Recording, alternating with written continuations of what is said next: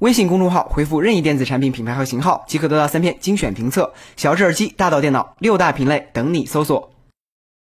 当三星 Note 8还没有在机皇位置上坐稳的时候，三星 S9 便以迅雷不及掩耳盗铃之势把 Note 8赶了下来。唯快不破的互联网思维也延伸到了手机产业，因此 S9 上市不到两个礼拜便推出中国国行版也就不足为奇。三月六日，三星在国内召开了 Galaxy S9 系列的发布会，成为近几年来 S 系列国际国内发布会间隔时间最短的一次。外观上，国行版三星 S9 系列与上一代 S8 变化不大，依然采用十八点五比九的屏幕比例。边框 S9 系列相较上一代更加收紧，看上去一体性更高。五点八英寸 Quad HD Super AMOLED 全视曲面屏，搭载骁龙八四五，确定它的发烧定位。大号 Plus 依然采用六点二英寸屏幕，最明显的变化来自背部，广受诟病的指纹识别终于可以够得着了。从摄像头侧面回归到了更加大众化的摄像头下面，毕竟在下面对手指更好，体验更佳。配色上，国行 S9 共有迷夜黑、蓝银蓝和西雾紫三种颜色。正如之前所述，S9 系列最感人的升级来自摄像头，一千两百万像素摄像头首次配置了物理可变光圈，您可以在 Pro 模式中根据进光量手动调节光圈的大小。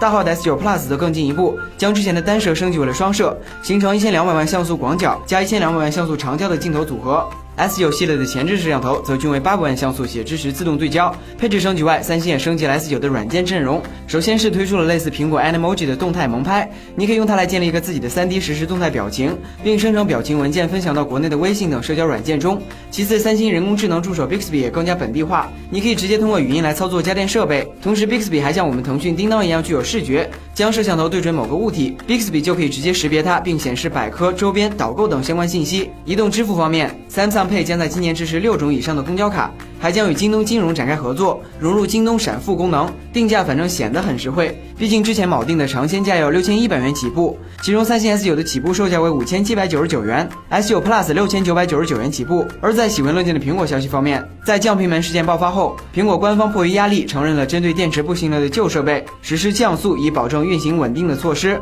同时，苹果推出了优惠的官方电池更换方案。一部 iPhone 6s 在更换原厂电池后究竟能提速多少？针对这个问题，有外媒进行了一组对比实验。从 Geekbench 的跑分来看，旧设备只能跑出两千四百八十五的多核得分，而更换了新电池的设备几乎翻倍到了四千四百一十二。而从视频的直观对比来看，前后的速度差异可以明显的看出来。从用户角度看，降频门放在苹果身上简直不可理喻。然而从苹果角度看，降频门无非是迫于市场压力的一种饮鸩止渴式的妥协。国内方面，二零一八 AWE 中国家电及消费电子博览会将于三月八号到十一号，也就是本周四到周日，在上海新国际博览中心举行。我们的腾讯叮当将会出现在 W 三号馆三一四幺展位，搭载腾讯叮当 AI 助手的汽车、电视、机器人、智能穿戴设备、音响、手机等硬件也将逐一亮相。来 AWE 现场看腾讯叮当的粉丝朋友们将有机会获得限量版 QQ 狗年公仔以及腾讯叮当勋章等礼品。大家也可以在今晚推送的文章中扫码入群，获取具体的参与方式。哎呀，马化腾叔叔，小编凯文也就能帮你到这里了。实在不行，要不你也出个鬼畜视频？